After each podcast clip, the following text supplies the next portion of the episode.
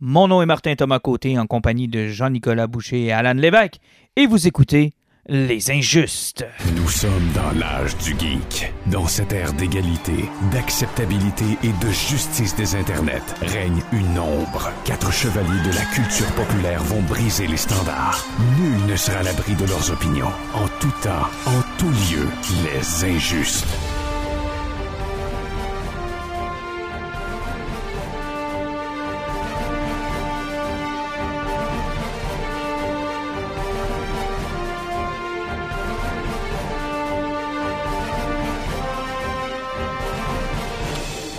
Messieurs, bonsoir.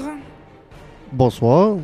Allô? En direct du magnifique sous-sol à Jean-Nic pour, une deuxième, pour un deuxième épisode consécutif. Ouais, on y prend un coup, faut croire. Ben, ça nous amène un petit côté lounge que j'aime. C'est ce que tu avais souligné la dernière fois. Oui, ouais. on dirait que je suis comme détendu quand je suis assis dans ton divan, ou encore c'est mon nouvel horaire qui me permet d'apprécier les, les soirs sans avoir l'impression qu'il n'y a plus de lendemain. C'est vraiment gentil pour ce divan-là parce que clairement, les meilleures années de sa vie se terminaient quelque part à la fin des années 90. Tu es en train de me dire que lui, il vit sa best life. Ouais, il a- Genre, je suis il y a encore une utile. deuxième chance à la vie.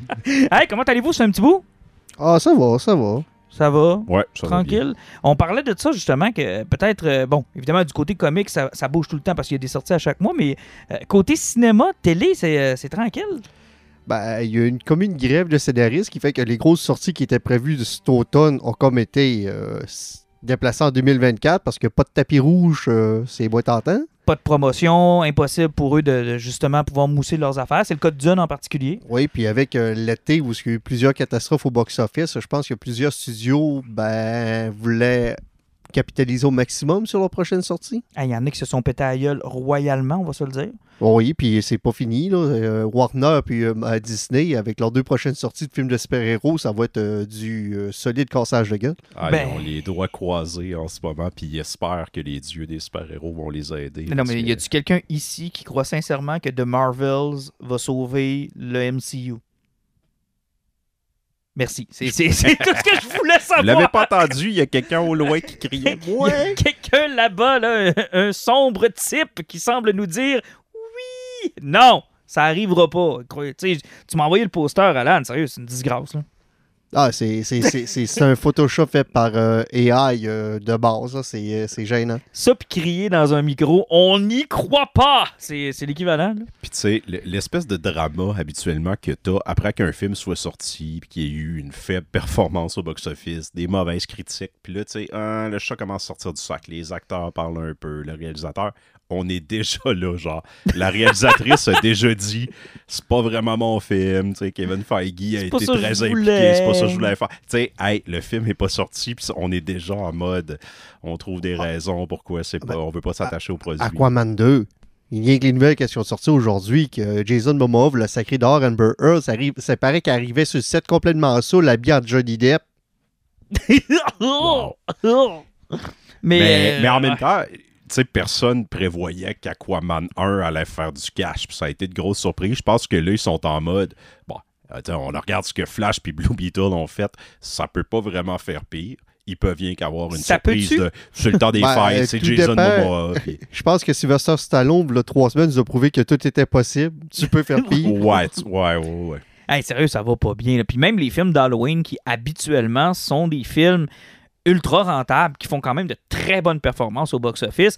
OK, ils sont encore rentables, mais même eux doivent commencer à se poser des questions. Je regardais les entrées d'Exorcisme puis de... E- Exorcist, c'était sati- satisfaisant, mais c'était sous les prédictions. Hey, il aurait pu faire bien plus que ça. Un Oui. film comme ça en 2017-2016, là, ça... Mais encore une fois, si je ne m'abuse, Exorcist, là, ça a un budget genre de 40 quelques millions. Ah, en- c'est ça que je te dis, ils sont encore dans le... aucune raison pour que ça ait ça. Tu regardes la Non 2, ça a genre 17 millions de budget. La plupart des films qui ont bien fonctionné pour les films d'horreur cette année, ils ont fait à peu près ce que l'Exorciste a fait, mais genre 10 fois moins gros le Ouais, mais budget. le problème, c'est que l'exorcisme, ça lui a coûté 400 millions de dollars en droits. Euh, pour milquer cette franchise-là, dans le but d'en faire leur espèce de MCU de l'horreur. là. Et à la dernière minute, ils se sont virés vers le réalisateur de Halloween pour euh, essayer de faire de quoi. Parce qu'au départ, c'était supposé être une série pour le streaming. Euh, ce sera pas long, là, ça commence à m'intéresser. Ça, ça veut dire qu'il faut, que j'achète ce film-là pour qu'il ait retrouvé Tom Cruise sur ma tablette. Euh, Peut-être. peut-être que c'est ton Monster Universe qui continue. Mais pour vrai, c'était le projet, c'était streaming. Puis quand ils ont vu le streaming commencer à se péter à gueule, ils ont dit on peut pas avoir payé 400 millions de dollars pour aller faire échouer ça dans le mur du Sur streaming. Plus, quelque part. C'est ça, fait qu'ils se sont dit, garde, on va, on va le sortir au cinéma. Puis, mais, tu sais, ils sont allés chercher le réalisateur du très bon troisième film Halloween. Moi, je l'ai aimé. Au moins, c'était pas le réalisateur du troisième film Exorcist. Et Oh, t'as peu, t'as peu, t'as peu. Moi, je suis un grand défendeur du troisième exorciste. Ouais. C'est le qui- deuxième meilleur dans la franchise. OK, sais-tu qui d'autre défendait le troisième exorciste? Hitler? Non, Jeffrey Dahmer. Ben, c'est pas loin. Ben là, c'est pas parce que c'est un tueur en série qu'il a pas des bons goûts, là. C'est quoi, là? Faut pas prendre pour son équipe sportive préférée non plus. Choose your next, euh, your next word wisely. Ah, mon Dieu.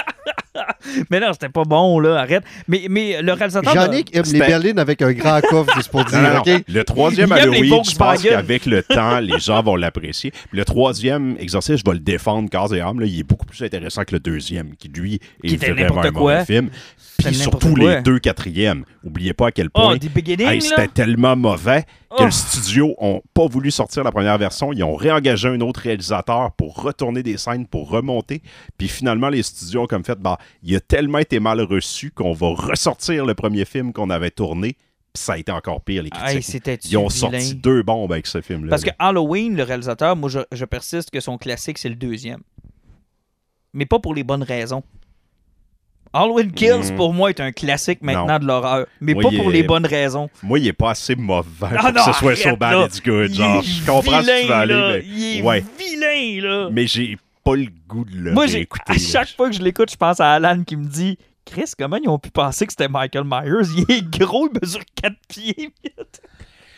Ouais, mais tu sais, dans cet univers-là, il- Michael Myers n'est pas tant connu que ça. C'est rien qu'un non. qui a fait un killing spree l'année oui, mais- passée. Man, il pesait 300 livres, il mesurait 4 pieds. Il a les cheveux longs, puis il a l'air clairement de pas.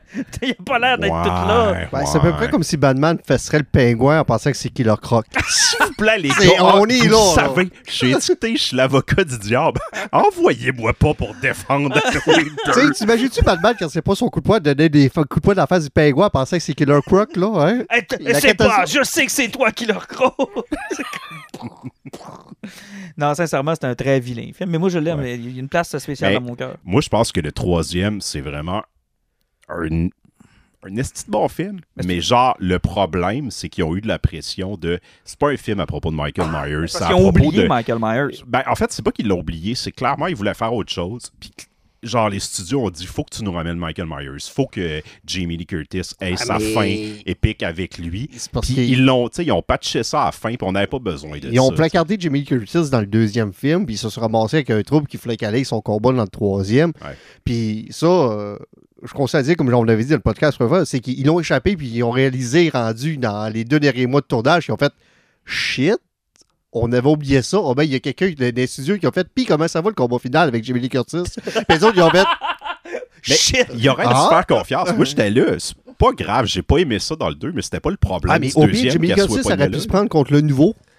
Tout simplement. Ah oui, ou elle aurait pu pas être là. Moi, c'est pas grave. Sa petite fille, genre la- celle qui survit, qui est là dans le 3, qui est genre pas. qui fait partie de l'histoire avec le nouveau tueur, ça me dérangeait pas. Elle aurait pu, elle, avoir son affrontement Mais moi, à la c'était ce, ce- ce merveilleux concept de dire que euh, The Evil Pass On, tu sais, qu'on est capable de se donner Ouais. Ben, le sais, Evil. C'est- c'est- c'est- C'était bon. le one bad day de cet univers-là. C'est Exactement. que tout le monde est capable du pire si tu le mets dans la bonne situation. Tout le monde Ouais. peut devenir Michael Myers. Exactement. Puis ça amenait l'élément après, parce que, tu sais, il y a toujours des questions. Puis, tu sais, il n'avait avec Jason au début. Euh, Freddy, c'était pas une question, parce que c'est un tueur, tu sais. euh, Le côté fiction de la chose. Là, il ramenait ça. Il, a- il a transféré, tu sais, comme l'âme du tueur à l'intérieur de lui. Il en a fait son apprenti.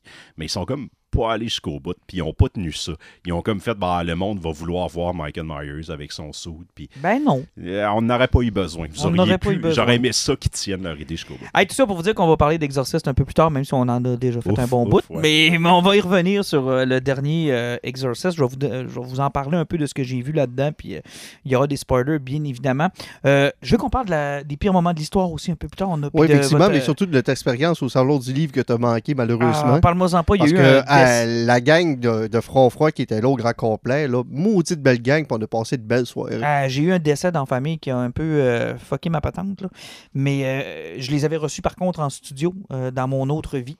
Euh, fait que j'ai eu quand même l'occasion d'avoir quelques conversations avec chacun d'entre eux de façon plus euh, séparée. Vous autres, vous êtes chanceux, vous les avez vus en gang, mais on reviendra là-dessus parce que des belles découvertes, euh, du monde super le fun. Puis chapeau au, euh, à Mme Marcoux du Salon du Livre qui a décidé de, de donner une chance à la BD québécoise puis de se dire, garde, on va mettre l'accent sur la bande dessinée cette année.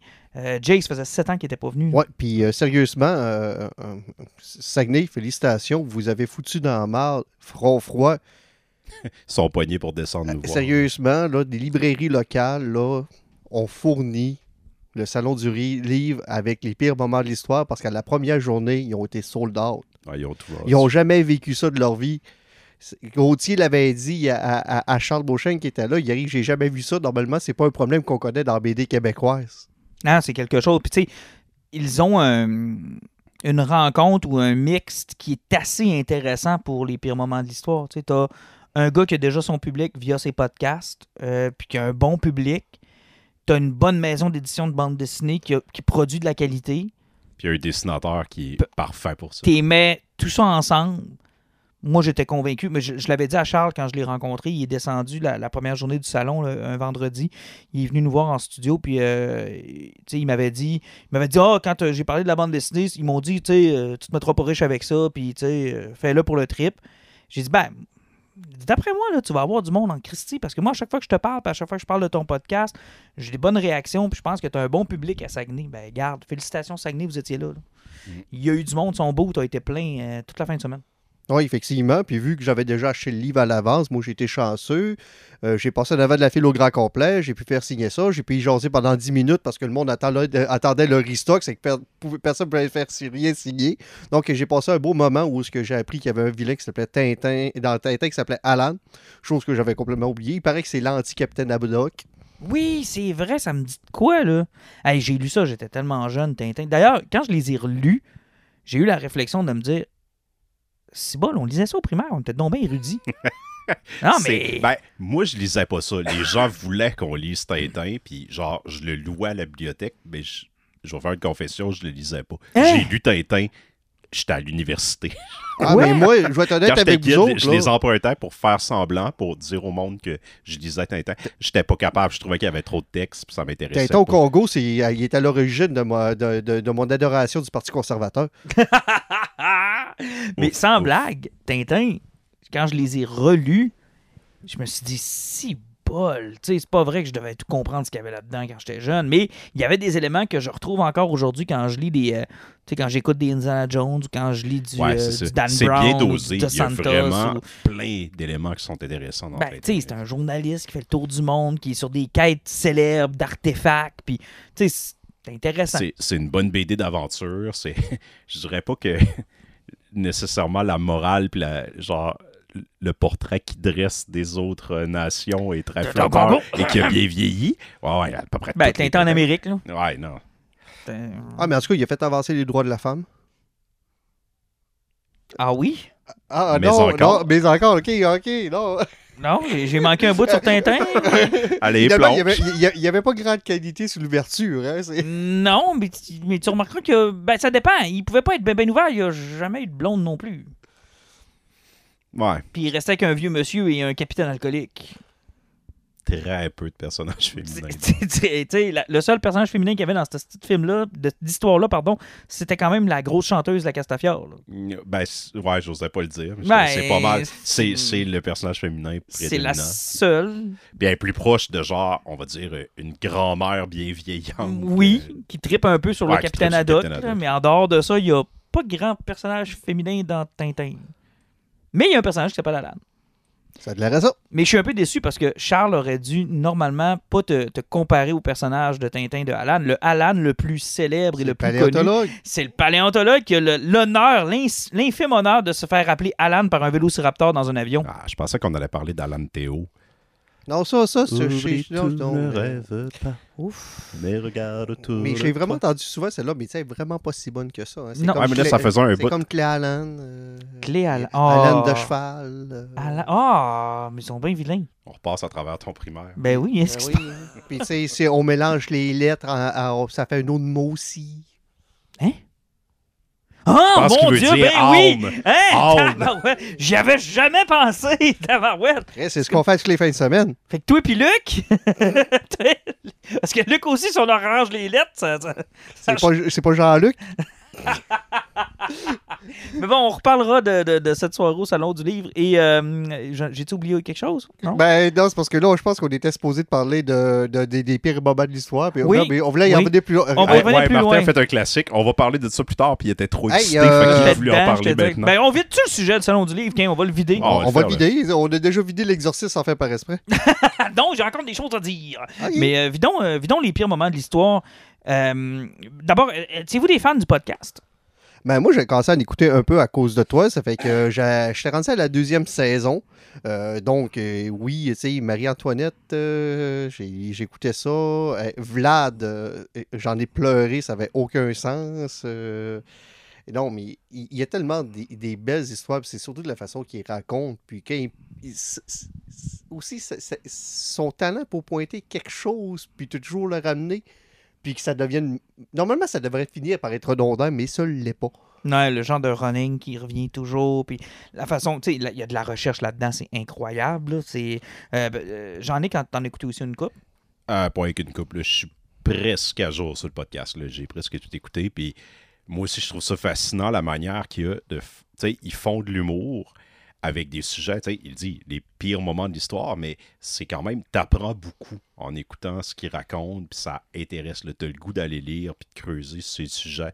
Moi, je trouve ça vraiment fantastique. là. Moi, ce que j'aime, dire, Il est c'est- fun à écouter. là. Moi, ce que j'aime, c'est comment il prend des sujets où euh, je, me dis, OK, pourquoi il parle de ça? Puis c'est tout le contexte autour de ce qu'il a choisi Ben qui oui. finalement nous dit, ah, OK, c'est le podcast sur, par exemple, la montée au pouvoir de Hitler. Mais il l'a intitulé Les Olympiques d'Hitler. Parce que ce qui nous explique, c'est qui a eu cette idée de marde de donner les Olympiques à Hitler? Fait que là, je m'étais dit, ça va-tu être si bon que ça? Et là, quand tu l'écoutes, ben, il, tu sais, il est obligé de te mettre en contexte du départ exact. Jusqu'au moment où il fait les Olympiques. tu sais. Et t'as pas le choix du moment que tu fais une mise en contexte, puis on se remet en situation à ce moment-là, on compare avec notre propre époque. Fait que là, on va trouver des référents, on va réfléchir. Ça, ça va au-delà de l'humour, mais c'est un podcast d'humour à T'sais, la base. il que le fait- parfait. Tu sais, exemple, le Canadien Pacifique, bon, c'est l'histoire du train, mais c'est l'histoire aussi de la Confédération canadienne. Ouais. Fait qu'à travers ce sujet-là, on voit l'ensemble de, la formation de la Confédération canadienne. Donc, il a, si vous avez jamais écouté ça, on fait pas souvent de pub aux autres podcasts, mais c'est quelque chose que j'apprécie énormément. Puis, la quatrième, cinquième saison sont sortis au mois de décembre. Je sais pas s'ils ont toujours sortis au mois de décembre, mais ces deux-là ont sorti au mois de décembre. Puis je me suis, me suis clenché ça en même pas une semaine parce que j'aime beaucoup ça. Et il avait fait plusieurs petites capsules pour La soirée est encore jeune. Euh, oui, oui, Oui. effectivement. Et euh, de là vient l'idée d'avoir sorti une bande dessinée parce que ces capsules-là n'étaient pas dans son podcast, puis il s'est fait proposer de publier ça sous forme de bande dessinée. Et euh, ça fonctionne très bien parce que moi, que je l'ai rencontré, j'ai parlé d'une de mes préférées de la bande dessinée qui était euh, Le chalet d'Hitler. Hey, C'est-tu beau, ça? Et, euh, et- et lui de me répondre bien honnêtement que sur le plateau de tournage, il paraît que quand il est arrivé avec ce sujet-là, ça a genre crissé un fret. Ben là, c'est sûr. Le chalet d'Hitler. À Radcat. Tu sais, ça part mal, là. Mais moi, j'en ai deux préférés, là, celui-là puis Walt Disney. C'est parce que Walt Disney, là, c'est parce que, bah, tu sais, en tout cas, ben, c'est ça, tantôt, je parlais d'Hitler. hein, on, on est pas Ceci mal menant à cela. Ah non, c'est c'est parce que Walt Disney, on sait tout à peu près comme il l'était, puis c'est de la façon qu'il l'emmène. Parce que c'est drôle, mais en même temps, tu le lis, puis tu fais comme, j'ai pas envie de rire, même si c'est drôle, parce qu'on savait qu'il était un trash, puis il met le doigt sur plein d'affaires qui ont aucun sens, mais c'est tellement bon, là. Ah non, honnêtement, puis la bande dessinée, elle est de qualité. Elle est bien faite. Euh, le dessin de Xavier Cadieux, moi, je le trouve magnifique. Et moi, que- c'est un total hasard, là, mais voilà trois semaines, je suis allé chez un de mes chums qui est un, féru de BD, qui lit beaucoup l'européen puis du québécois. Puis il dit Hey, je te prête quelque chose, BD québécoise. J'ai trippé là-dessus. La poutine et la pitoune. C'est comme le projet que Xavier Cadieux avait fait avant. Fait que j'ai pas encore lu les pires romans de l'histoire, mais je suis familier avec l'auteur. Puis La Pitoune et la Poutine, euh, pour vous donner un aperçu, c'est comme un, un petit peu un biopic de Joe Montferrand. C'est raconté avec à la fois des éléments historiques vrais et de la fiction autour de ça. là. Ils, ont, ils ont extrapolé pour l'invention de la poutine à Mais- travers. Puis genre, je suis comme, oh my god, qu'avec les pires moments de l'histoire, c'est parfait ce style. Mais euh, t'amènes quelque chose d'intéressant. tu sais, Notre histoire, euh, on l'a fait à la télé, on l'a fait au cinéma, puis des fois, on manque peut-être de budget, mais la bande dessinée se prête tellement à ça. tu sais. Mégantic, Un train dans la nuit, euh, René Lévesque, que j'ai lu, euh, la bande dessinée que- où on a fait appel à toutes sortes d'artistes différents. Philippe Girard, je pense qu'il a fait une BD sur euh, La Leonard bombe. Cohen. La bombe de Denis Rodier, euh, Léonard Cohen, tu viens d'en parler.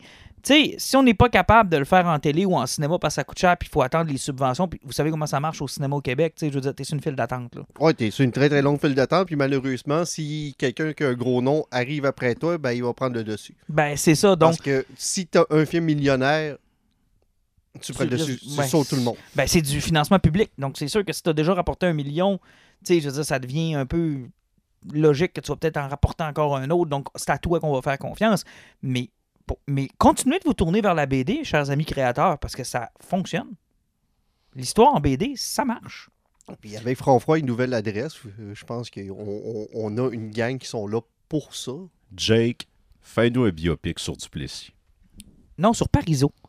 Je serais curieux de voir Ah, Pariso bien ouais, plein dessiné par ouais. Jake Dion. Ça serait, euh, ça serait Ouais. quelque chose. D'ailleurs, il était bien occupé aussi en fin de semaine euh, au Salon du Livre. Pas en Eh, fin de mon semaine là, mais l'autre. Il y a eu quand même pas mal de monde aussi. Oui, oui, effectivement, il y a beaucoup de monde. Euh, moi, je l'avais manqué parce que je suis parti 15 minutes avec Harry, mais je me suis repris durant la soirée. Là, mais euh, non, euh, sérieusement, il y a eu beaucoup de monde. puis tu sais, même que je suis arrivé au Salon du Livre le matin, là, ben, normalement, c'était Gauthier Langevin qui était supposé d'être au bout. Mais finalement, vu qu'il y a des problèmes d'approvisionnement, il fallait qu'il essaye de se trouver des livres qui s'est arrangé avec Renault pour en fait descendre en autobus de Montréal. Puis ça a été tout qu'un bordel. C'est que c'est Caroline Bro qui tenait le kiosque le matin que je suis arrivé. Fait que, euh, j'en ai profité pour faire euh, dédicacer d'autres livres. Puis, euh, euh, puis mon chum qui est avec moi, j'ai dû faire dire Ça fait longtemps que tu voulais avoir Utah, tu l'as pas lu. Euh, Go. Gros, c'est pas mal de temps. Là, être en Ah. avant de toi, c'est- c'est c'est plus de question de choix. C'est ah, c'est- c'est vraiment excellent, Utown. Moi, ça a été une belle découverte l'année passée. Ben, tu sais, c'était hot d'avoir. Il y a une bonne partie de la gang de Front Froid qui, avec qui on est allé prendre un verre plus tard. Ouais, qu'est-ce est que vous avez le droit de raconter là-dessus? Euh, on, va, on va faire attention, I guess, à, à ce qu'on dit. Qu'est-ce que vous avez le droit de dire? Et qui était là? Qui a fait quoi? Ah, Y a-tu du karaoké? Ben, on était au karaoké après. Ben, tu sais, on était soupé. On était avec euh, Gauthier, il y avait Caroline Bro, il y avait Olivier Carpentier, puis Jake Dion qui était là. Puis il y avait aussi une autre fille, mais elle a fait du, du roman pour enfants, où que on a cru comprendre qu'elle qu'elle était genre technicienne dans le laboratoire et elle a parlé de choses euh, dégueulasses. Puis elle nous a montré des vidéos puis des images pendant Ouais. qu'on soupait que normalement il faut pas faire ça. Là, mais Wow. euh, elle avait l'air d'avoir du plaisir là-dedans. Ben, Ouais, elle, était contente. Elle était dans, dans sa gang. Correct, correct. Et rendu au karaoké, euh, vous avez chanté, mes amis? Non, on n'a pas chanté, mais on a rencontré du monde. Il y a du monde qu'ils ont rencontré puis qui ont certainement oublié qu'ils nous avaient rencontrés. On a pris de la bière dehors, puis on a jasé avec les auteurs. Parce que, pour vous mettre en contexte, c'est un petit bar à Jonquière qui s'appelle L'Hippoclub. Club. Ben oui, c'est un Qui, classique. Habituellement, doit avoir entre 3 et 10 personnes qui vont là pour faire du karaoké. Mais là, presque tous les auteurs du Salon du Livre s'étaient donné rendez-vous pour aller faire du karaoké. Wow. Donc, entre 3 et 10 personnes qui vont là, il doit avoir une capacité dans le bar de 40 personnes. Imaginez, il y a 150 auteurs qui sont là, plus les réguliers. C'était le, le, le- le barman qui était là, là, c'était hallucinant. là. Genre, il y avait probablement qu'il était au courant de ce qui s'en venait. Il avait canalisé son inner barman. là. il ça comme un chef parce que c'était pas facile de le voir prendre les 50 Oh, commandes ouais. en même Fait temps. que Patrick tout qui chante au karaoké, puis... euh. Oui! Et, euh, tout le monde dans des états seconds. Et, Wow! Fait que vous avez vécu le vrai, euh, le, le- le vrai Star System. Puis des maudites belles discussions sérieux là. Et avec Jake particulièrement, là, on a eu vraiment du fun, on a jasé.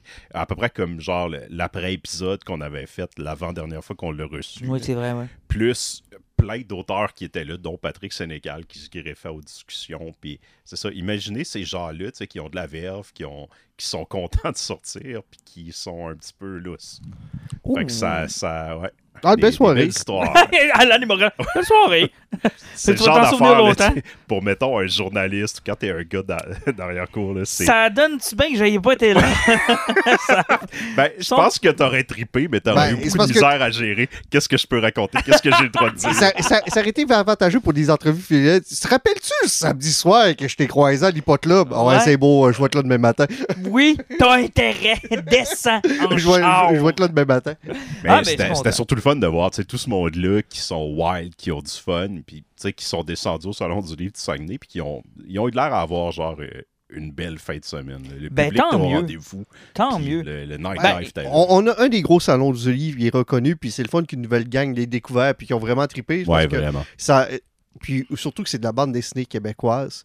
Puis là, on- on- ils, ont, vu qu'il y a une belle visibilité ici, puis qu'on tripait, c'est que ça va juste augmenter dans les prochaines années, puis ça va être vraiment le fun, parce que, tu sais, il y a- dans les autres qu'il y a, j'ai pu- j'ai croisé Julien Paris-Sorel qui fait Aventure aux Arts. Oui. Euh, j'ai jasé une dizaine de minutes avec lui. Il y a des pauvres enfants de 5 ans qui pleuraient parce que dans... Non, ils pleurent pas tant que ça, mais j'ai, j'ai- parce que je suis arrivé vraiment trop de bonheur, puis j'ai, j'ai comme stalké à fil, puis j'ai rentré en premier, puis On le monde imagine de pousser les enfants. Ah, Attends-vous, attends-vous. C'était presque ça. À un moment donné, j'ai fait, je me sens presque mal. On dirait que je vois la fin, là, se plein d'enfants. Yes, Alan, t'es pas sur table. Ben, Julien a dit que c'était correct, il y avait du faute. Ah Continue de pousser mes lecteurs, Alan. J'aime ça, je trouve ça drôle. Il m'a même donné un, presque un de ses derniers posters, puis il y avait plein d'enfants derrière. Calé, quel âge que t'as? Mais, euh, mais, c'est un- mais c'est vrai que c'était un beau chier. salon. mais c'est vrai que c'était un beau salon. Puis honnêtement, tu sais, j'ai vu Ghislain Tachereau, j'ai vu. euh, Il y avait tellement de monde. C'était. Puis je sais pas si. Ils nous ont dit qu'ils n'ont pas battu de record. J'ai de la misère un peu à le croire parce que moi, le soir que j'y suis allé, c'était vraiment pas. Ben, il paraît que le jeudi puis vendredi, vendredi soir, c'était quelque chose. ça. le jeudi Mais soir, le samedi, j'avoue, j'y ai passé presque. Tu sais, j'ai passé quand même 4-5 heures là-bas. Ça circulait bien. Il n'y a jamais eu de fil le samedi, là. Mais tu sais, il faut dire qu'on a un automne qui était exceptionnel, puis il faisait genre 25 dehors. Ça fait que, en plein samedi de fin de semaine, qui fait 25 dollars euh, dehors, ça se peut que au mois d'octobre, ça te tente d'être dehors, puis pas d'aller Ouais, changer. ça, ça a sûrement pas dû aider parce que moi, jeudi soir, écoute, c'était- on se marchait ses pieds.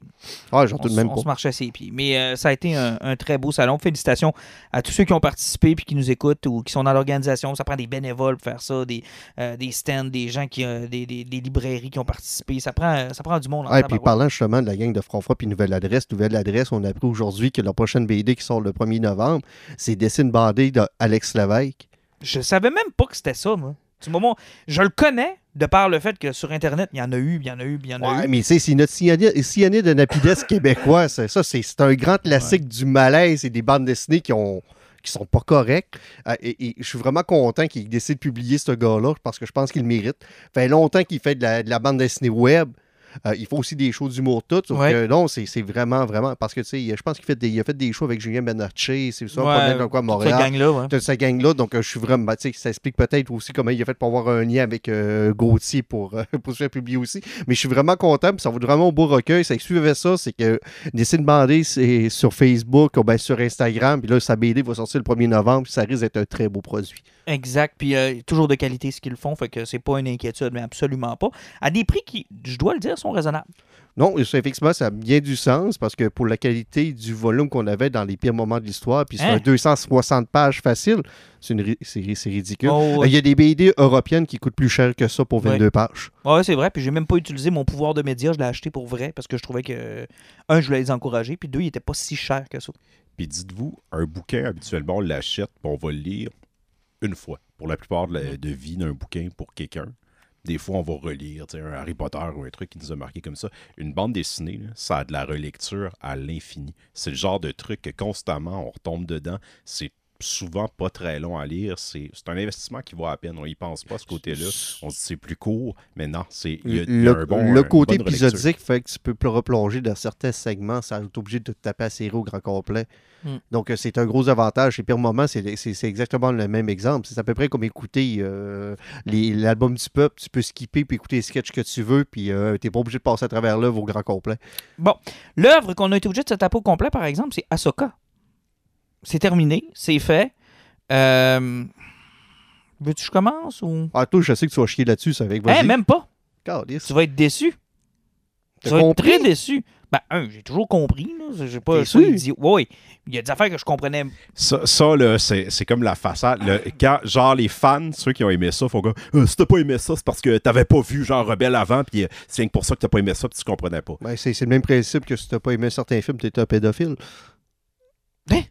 Hey, tu nous en sors à soir, toi, d'où Euh, tu quel sors ça? film, si t'as pas aimé? Quel film, t'as pas Ben non, c'est parce que. Ah oui, le, le Sound of Freedom, tabarouette! Mais tu sais, vous, Ouais, êtes- ben, ça- vous, vous- vous êtes dans le même dialecte en ce moment, là. Donc, Ben, euh, Non, parce que ça ressemble à ça. Ceux qui ont aimé Ahsoka, ils ont l'air à faire Mais si t'as pas aimé ça, t'as pas compris. Ça se peut qu'on ait compris, puis ça soit pas très bon. Quand non, même. non, non, mais euh, c'est parce qu'on se le cachera pas, on va en parler. C'est c'est d'une faiblesse scénaristique qui est Ah, incroyable. c'est dégueulasse. Sauf que ça n'a aucun sens. Puis, tu sais, il y a même des jeux d'acteurs qui font dur puis qui sont pratiquement impardonnables Ils dans font saigner des yeux. Tu sais, c'est rough, là. Mais tu sais, c'est- pas dans le pire qu'on a vu dans Star Wars jusqu'à maintenant. Non. Parce que dans Obi-Wan, et, euh, et dans Obi-Wan, on se rappellera toujours de l'Inquisiteur qu'elle euh, s- avait. Soit elle parlait fort, ou bien qu'elle parlait doucement, puis les deux, c'était pour la même émotion, la colère. Mais elle- elle était pas capable de gager. Ben, je te dirais qu'à l'inverse de Obi-Wan, c'est que Obi-Wan racontait une histoire que- qui, qui m'a déçu parce que c'est pas l'histoire que je voulais. Ça, c'est correct. C'est pour ça que j'ai moins aimé Obi-Wan. C'était des personnages que j'aime beaucoup. Puis je savais où est-ce qu'ils s'en allaient. Un peu comme le- quand les prequels sont sortis. Je pensais qu'ils allaient aller dans une direction, ils sont pas allés là.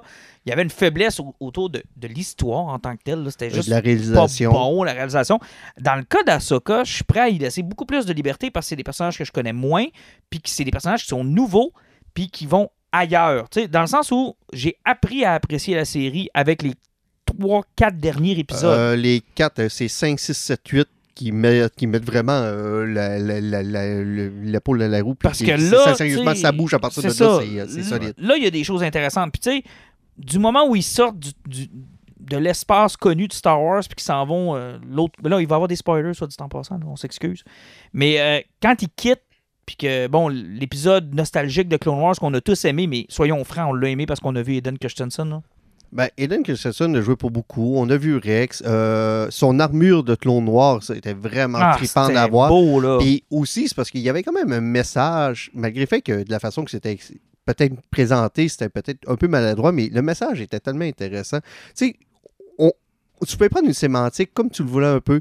Tu peux voir la raison pourquoi Anakin est devenu Darth Vader, parce que le Conseil Jedi en a fait un soldat, puis c'est presque lui qui l'ont poussé à bout là-dedans, puis il a aimé ça. C'était ça le problème. Il était impulsif, il aimait ça se battre, puis ils l'ont mis dans une situation où il a pu développer ce talent-là, puis ce côté-là de lui au maximum. Tandis que tu avais Ashoka, que elle, qui a réalisé qu'est-ce que le conseil faisait, elle a décidé de tout mettre ça de côté, puis elle a refusé de continuer à se battre. Mais il y avait une dualité qui était là-dedans, où ce que Ashoka a refusé de continuer à se battre, puis que Anakin, il a fait comprendre, ben comme, ouais, c'est parce que si c'est pas toi qui te défend, puis qui va de l'avant, c'est toi qui vas finir par mourir. Puis il y a- d'autres personnes qui vont souffrir alentour de toi. C'est que, tu sais, c'était drôlement apporté, mais il y avait beaucoup de nuances sur la force, le côté obscur, le Tu côté sais, on gris. a- on n'a jamais été convaincu à 100% qu'on était in the world between worlds. C'était-tu un rêve? C'était-tu. On sait plus. Effectivement, parce qu'il ne faut pas se le cacher, c'est la deuxième fois que Ahsoka meurt. Oui. La première fois, elle s'est fait écraser par un temple Jedi. Oui, pendant qu'elle se battait avec Darth Vader. Exactement. Puis là, elle s'était ramassée dans l'Inbeaten Wall, puis que c'est quand Palpatine avait ouvert l'autre temple Jedi et les voies du temps, que Ezra Bridger avait retrouvé Ashoka qui était perdu là-dedans, Puis qu'il l'a sorti. ressorti à la fête Rebels.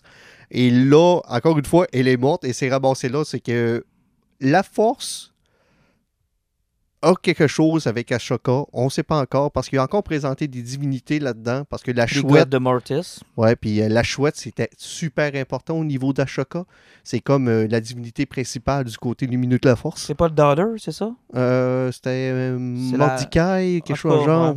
Mais c'est parce que ça, c'est un épisode aussi qu'il était.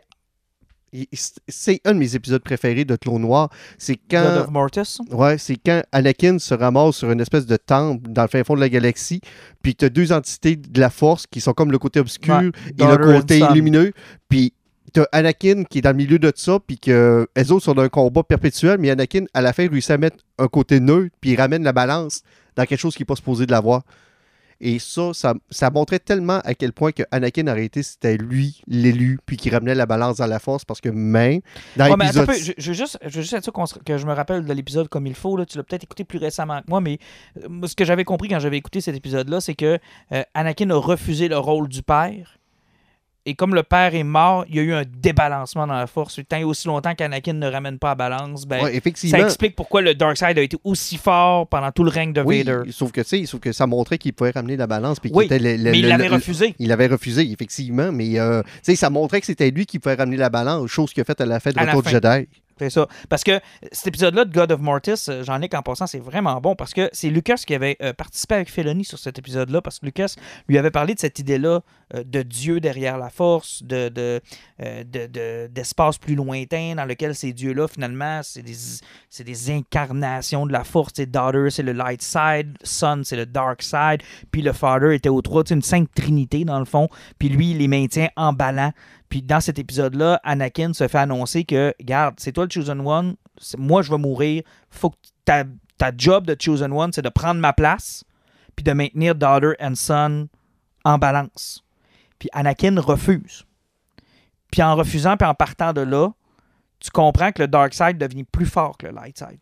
Puis là, c'est comme Lucas qui se rend compte beaucoup trop tard que son œuvre aurait été encore plus intéressante si ces éléments-là se retrouvaient dans le Star Wars original. Mais ça, ça Genre arrivera que jamais. Léa soit dark ou que Luke soit dark ça, et que puis- genre, tu sais. Vader sur la balance entre Exact, les deux. ça. Mais, mais ça, ça arrivera jamais. Tu sais, ça, c'est du, du classique de j'ai pondu. Tu sais, moi, j'ai appris, puis je pense que c'est Alan qui m'a un peu appris ça euh, par la force. là. J'ai appris à séparer ma trilogie originale de tout le reste.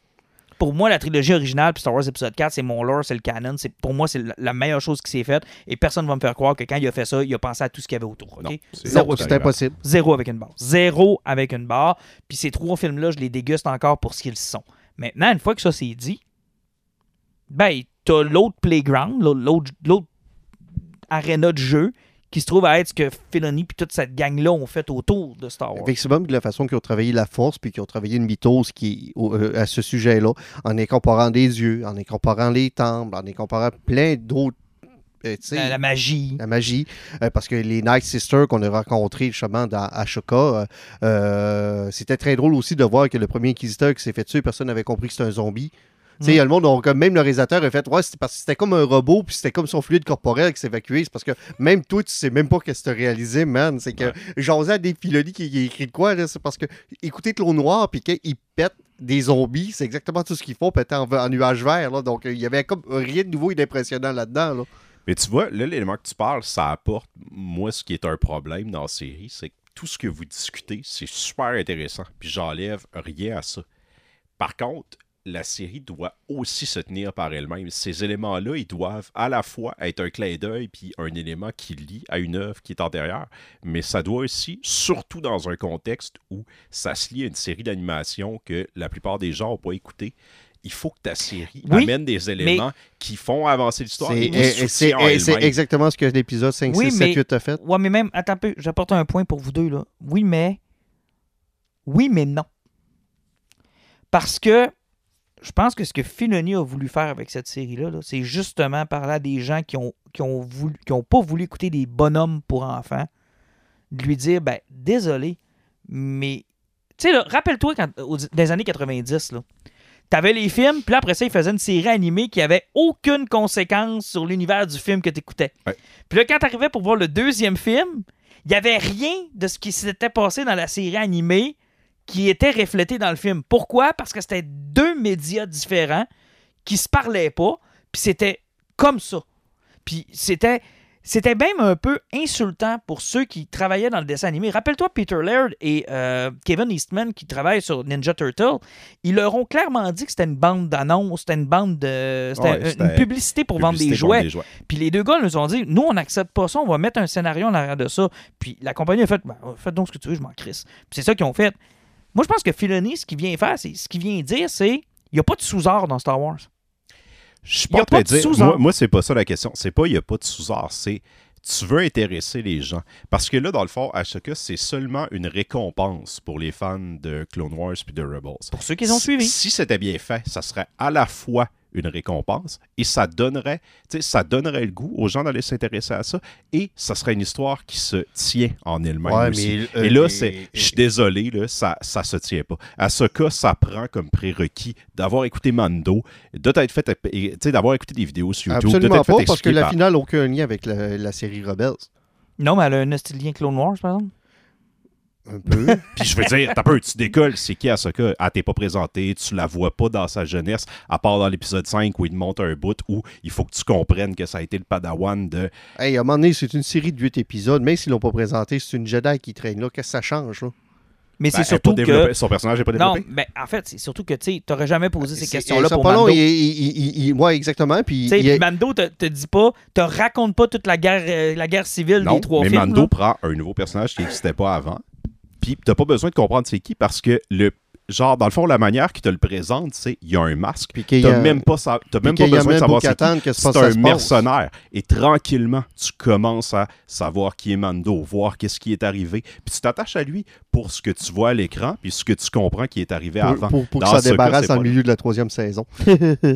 Ah ouais, ouais. Je, je me ferais pas l'avocat du diable en disant que Mando, c'est parfait. là. Mais c'est... Tu sais, On moi, est tous d'accord je- que tout ça est meilleur que Book of Boba Fett, oui?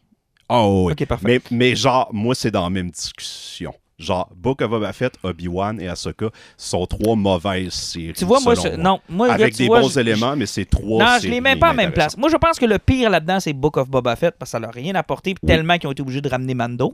Oui, effectivement. Puis il y a eu des erreurs de réalisation, il y a eu Hop. des erreurs scénaristiques. Et, euh, tu sais, le côté qu'un vilain peut, peut être vilain aussi, c'est. Euh, c'est vilain, ça. Et Obi-Wan, Obi-Wan, vous me ferez jamais dire du mal d'Obi-Wan parce que j'aime trop Ewan McGregor, j'aime trop le personnage, je suis conscient de tous les défauts de la série. Ça n'a pas tourné comme je voulais que ça tourne. Euh, tu sais, moi, je pensais que ça allait tourner autour du, euh, de la phrase que Vader dit à Luke dans l'épisode 6 Obi-Wan once thought as you do. Puis moi, je pensais que cette phrase-là, c'était c'était leur, euh, leur échappatoire pour faire une série. Je pensais qu'Obi-Wan allait être. je pensais qu'Obi-Wan allait dire Je pense que je peux le sauver encore. Je vais le laisser une dernière fois. Je pensais que ça allait être ça, la série. Ça n'a pas été ça. Bon. Ça a C'était été une déce- aventure avec Léa. C'était décevant. Mais vous me ferez pas dire du mal parce que j'aime trop ce personnage-là, puis j'aime trop Ewan McGregor pour ça. Puis Ahsoka, pour moi, le seul gros problème que j'ai avec cette série-là, c'est à, c'est à quel point Filoni n'est pas habitué de faire de la télé live. C'est juste Ah ça. ouais, ben, c'est C'est ouais, juste mais ça. ça, c'est pas un problème d'histoire puis de ce que Non, pour moi, l'histoire pas tant C'est de de la mauvaise réalisation. Ben, ça, je- je peux passer par Mais je vais t'en trouver un. Je vais t'en- tiens, je vais t'en trouver parce qu'il faut en trouver. Là. Un, huit épisodes, c'est trop court, il n'y avait pas de fin. Moi, une série pas de fin, ça me gosse. Absolument pas. Ça, c'est pas vraiment pas le problème parce qu'il faut pas. Il faut pas oublier que le but principal de cette série-là, c'était pas de te raconter une histoire avec une fin.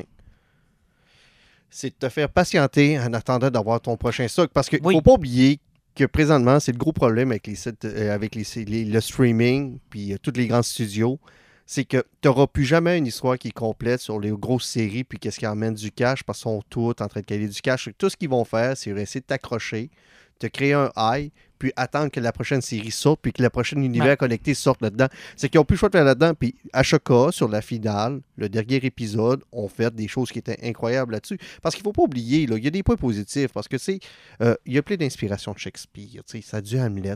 La- les légendes arthuriennes sont là au grand complet là-dedans.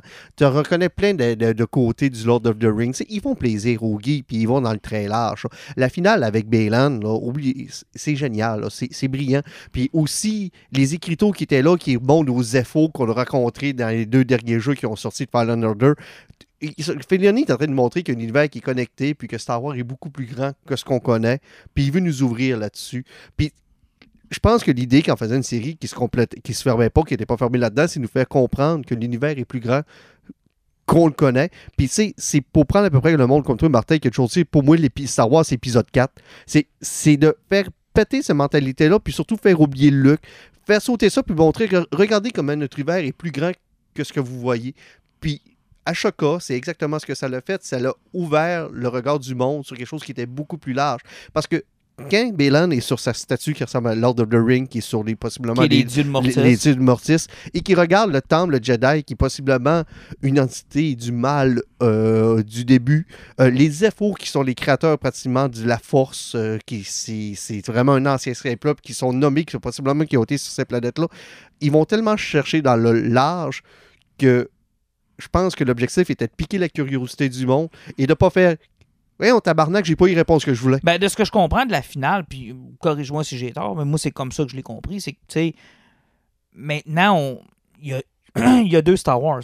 Tu sais, maintenant, il y a, Il y a la Nouvelle République, euh, les Jedi, la galaxie qu'on connaît, les planètes qu'on a déjà vues, les personnages qu'on croise. Et maintenant, il y aura.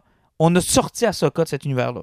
Effectivement, puis tu sais, c'est nous faire comprendre que. Là, sais, elle, elle, moi, d'après moi, elle reviendra jamais. Euh, Le, le- le superflu a été éliminé. Tu sais, les, les batailles de base qui étaient Mm. très superflues. Là, il nous montre qu'est-ce qui se passe. Arrêtez, qu'est-ce que c'est. Parce que la force, c'est plus grand qu'un côté obscur, côté lumineux, puis Death Star. C'est que Balan l'a compris. C'est ce qu'il va apporter. Euh, même de la façon qu'ils ont présenté euh, Shin, son acolyte, que Ah, finalement. qu'elle sert à rien. Mais sauf que ils ont bâti une histoire où ce qui a été cherché, encore une fois, c'est des, légendes arthuriennes, ça fait dans le genre. Elle va devenir euh, la méchante qui va backstabber le monde. C'est Mm. euh, c'est- parce que c'est du copier-coller.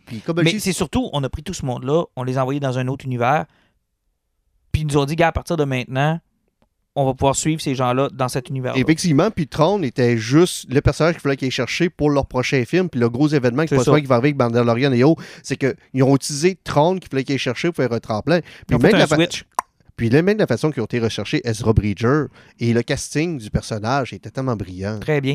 Mais tu sais, c'est ça, je te dis. Ce qui est le fun, moi, la seule chose que je trouve le fun à partir de maintenant, c'est que tu vas avoir deux branches à suivre. Tu sais. Ouais, puis c'est une manière aussi de faire comme ils se sont sortis du problème de là, on est dans une timeline, on sait déjà ce qui arrive plus tard. Exact. Tu peux pas avoir Traun qui va gagner, qui va faire quelque chose avec vraiment de l'impact. On a écouté épisode 7, puis personne n'en parle, ça n'a pas eu d'impact.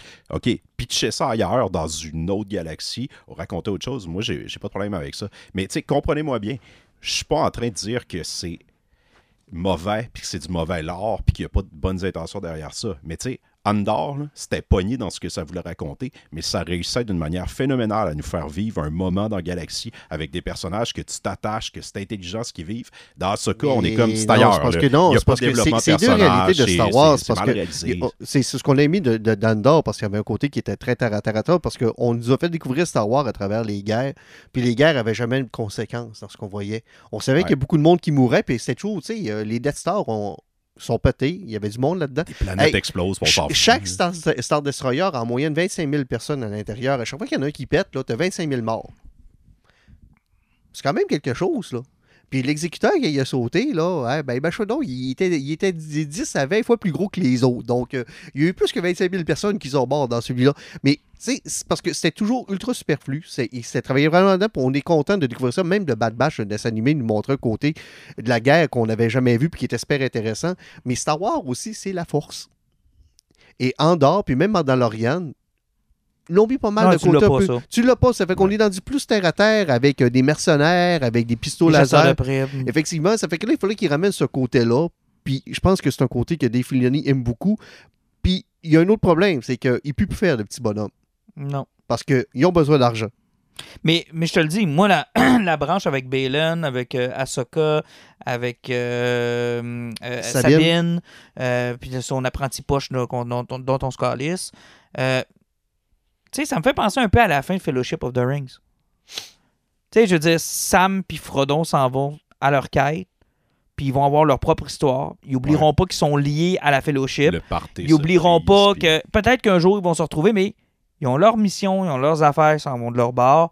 Puis le reste de la fellowship avait une autre mission. Eux autres, ils s'en vont vers épisode 7. Fait que là, tu vas avoir une partie de la galaxie qui s'en va vers épisode 7, qui s'en va vers l'héritier de l'Empire, le First Order, le retour de Palpatine. Ça va s'en aller vers ça. Et là, ils t'ont ouvert une hostie de brèche avec euh, Frodo et Sam, là, avec l'autre bar, avec Ahsoka, où tu te dis, hey, ça, là, c'est une nouvelle page blanche dans une autre galaxie. Et peu importe ce que je vais faire, il n'y aura pas de conséquences. Y Non. Et, et c'est tellement brillant qu'est-ce qu'Ashoka dit à la fin. veux. Sabine qui a fait comme Ouais, mais euh, je pense qu'on a un petit peu échoué. Puis Ashoka de répondre, elle a fait comme Ben non, on a renvoyé Ezra Bridger à la maison où lui devait être. Puis moi, j'ai l'impression que. On est tous tout ce qu'il fallait qu'on soit. Tu sais, elle parlait pas juste de elle, de Non. Sabine, elle parlait des deux autres. Elle fait comme, j'ai l'impression que involontairement, on s'est tout mis exactement ça, à l'endroit où il fallait qu'on soit. Et ça, j'ai trouvé ça brillant. Puis, et tu vas lier tout ça avec l'apparition du Force Ghost d'Anakin, qui fait comme, genre, le lien entre les deux univers.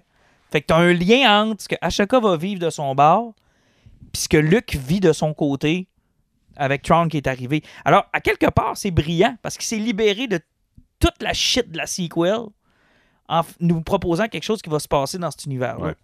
À moins, à moins qu'il fasse une hostie de gaffe de, de la mort, puis que dans le prochain film, Ahsoka réussisse à revenir, puis que là, tout revient, puis que genre tout le monde est dans le même univers. Oh, J'ai pas l'impression. Ils, ont- ils ont presque confirmé qu'Ashoka allait avoir une deuxième saison, puis avec raison, là, parce que Mandalorian ne pourrait pas continuer cette branche-là. non, non, mais, cette euh, branche-là, moi, j'ai gardé intact. sans, là. sans compter que Mandalorian saison 4, je pense qu'il n'y a même pas une page qui est écrite vraiment. Donc, puis avec la grève des, des scénaristes, ça n'avait pas beaucoup aidé. Là, donc, Mais je veux dire, gardez-la intact, cette branche-là, elle est intéressante. oui, C'est oui. du nouveau. Ah oui, puis j'ai l'impression que ce qu'ils vont faire parce que ça fait tellement longtemps qu'on cherche comment. on- au nombre de fois qu'on a parlé que justement à cause euh, du In-Between World, qu'elle allait rebooter l'univers à un moment donné parce qu'il allait plus savoir quoi faire. Euh, tu sais, parce que même des bandes dessinées présentement chez Marvel sont en train d'accoter le mur là, de- de retour du Jedi. C'est que qu'est-ce qui va se passer à partir de là, puis ils ont besoin D'une page blanche. d'une page blanche et d'ouvrir l'univers. Puis, tu sais, ils ont travaillé pendant des années. Puis, tu sais, ils ont refait l'erreur deux fois. C'est assez quelque chose, là. Je veux dire, durant toute l'époque des prequels, ils ont travaillé avec un plafond. Le plafond s'appelait épisode 4. Puis là, Il le faut- plafond, c'est épisode 7, puis on Puis là, est déjà C'est ça! Ils, ont refait deux fois la même erreur. Puis, tu- sais, ce qui est le pire, c'est qu'un des films qui a eu des, pro- euh, des problèmes de réalisation qui était un des pi- euh, majeurs, c'est Gareth Edwards qui a presque été sorti de, de- de la réalisation de son film.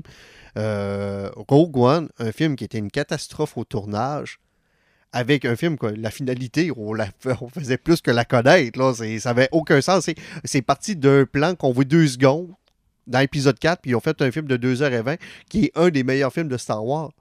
Mais en ce dans la nouvelle mouture, c'est Oh le oui. meilleur. Ah, c'est le meilleur Disney.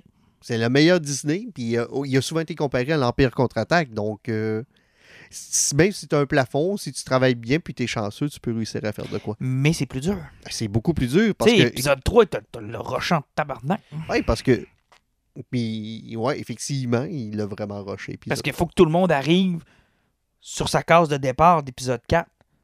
Hey, c'est pas évident. Ah, mais rien que ça, entre épisode 2 puis 3, il a sorti des dessins animés de 3 minutes pour réussir à expliquer qu'est-ce qui s'est passé. Puis si t'avais pas vu les petits épisodes de 3 minutes, là, quand tu voyais Grivous qui tousse, là, t'as- c'est pire que le phénomène d'Ashoka, Grivous qui tousse. Ouais, le I know, ça. I know. Mais c'est à cause qu'on l'a déjà vécu. On, l'a- on a déjà eu du mauvais Star Wars avec Et ça. je vous rappellerai que c'est dans Fortnite qu'on a su que Palpatine revenait aussi. Ouf. Ça, c'était un coup de marketing pour essayer de ramener les jeunes voir ce film-là. Parce que après la catastrophe qui a été le huitième, je pense qu'ils voulaient aller chercher le plus de monde possible. Là. Mais bon, ça n'a pas vraiment marché. Tu sais, si tu veux une autre page blanche, l'autre solution, c'était de continuer avec Ray. Ouais. Parce qu'il n'y en a pas 20 000 des solutions, là. T'acceptes le personnage. T'acceptes le personnage, tu fais son Ouais, académie Jedi, Ouais, mais il avait détruit tout ce qui était de méchant. Il restait plus rien. C'est vrai. Ouais, le- tu mort, peux ramener n'importe quoi. ils, ont, ils ont tué pour une belle deuxième fois Palpatine. C'est euh, pas absolu, là. Moi, t'en créer un nouveau méchant, moi, une entité de la force que le débalancement a créé, qui est jalouse, puis qu'elle va vouloir contrôler. Euh, Hey, dire, ça a l'air bon. Tu peux-tu m'en dire plus? Non. Excuse-moi, j'en ai Faut que t'écoutes la série. Quoi? Non! J'aimerais en savoir plus. C'est possible, s'il vous plaît. de me faire Trois séries, deux films. Je vais t'écrire une série de romans qui seront pas liés à absolument rien, qui vont avoir des clauses. Euh, puis un gros shout-out à euh, Stevenson. Ray Stevenson est sérieusement son personnage de Bilal Skull en parlant presque pas, mais en ayant une prestance qui était incroyable. Et euh, moi, ce que j'aimais beaucoup dans cette série-là, c'est parce que même les sites avaient des armures de la clone noire. Mm. Et ça, un Jedi avec ces armures-là, c'est vraiment, vraiment hot. Ça, c'est un, look que Dave Filoni avait mis dans, son, dans, dans ses dessins animés-là. Les armures de général Mm. sont vraiment cool. Question, euh, on leur oui. casse-tu? Pas le choix. Pas le choix. Euh, T'as pas le choix, il faut que tu le recasses, mais tu sais, euh, le gars qui va le remplacer va savoir que, que, que- que quelque chose d'important à reprendre, puis je pense que ça va être fait avec respect. Là. Et en passant, les combats au sable laser de cette série-là, là, on était beaucoup plus près du mélange entre ce qui s'est fait dans la trilogie originale puis dans la prélogie. là.